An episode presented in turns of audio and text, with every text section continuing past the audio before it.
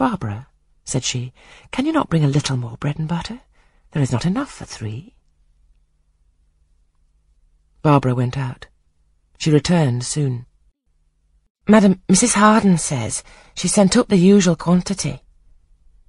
Mrs. Harden, be it observed, was the housekeeper, a woman after Mr. Brocklehurst's own heart, made up of equal parts of whalebone and iron. Oh, very well, returned Miss Temple. We must make it do, Barbara, I suppose. But as the girl withdrew, she added, smiling, Fortunately, I have it in my power to supply deficiencies for this once.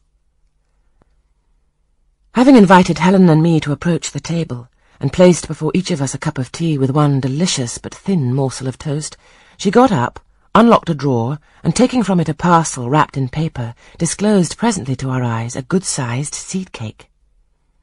I meant to give each of you some of this to take with you, said she, but as there is so little toast, you must have it now. And she proceeded to cut slices with a generous hand.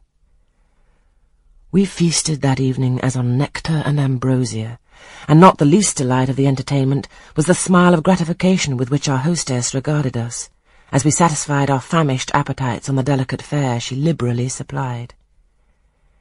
Tea over and the tray removed, she again summoned us to the fire.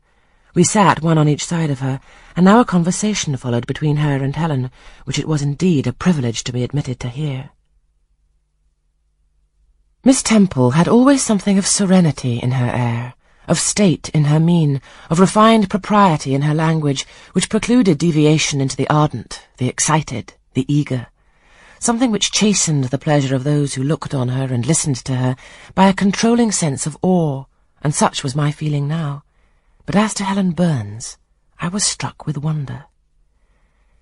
The refreshing meal, the brilliant fire, the presence and kindness of her beloved instructress, or perhaps more than all of these, something in her own unique mind had roused her powers within her. They woke, they kindled. First they glowed in the bright tint of her cheek, which till this hour I had never seen but pale and bloodless. Then they shone in the liquid lustre of her eyes, which had suddenly acquired a beauty more singular than that of Miss Temple's, a beauty neither of fine colour nor long eyelash nor pencilled brow, but of meaning, of movement, of radiance. Then her soul sat on her lips, and language flowed, from what source I cannot tell. Has a girl of fourteen a heart large enough, vigorous enough to hold the swelling spring of pure, full, fervid eloquence? Such was the characteristic of Helen's discourse on that, to me, memorable evening. Her spirit seemed hastening to live within a very brief span, as much as many live during a protracted existence.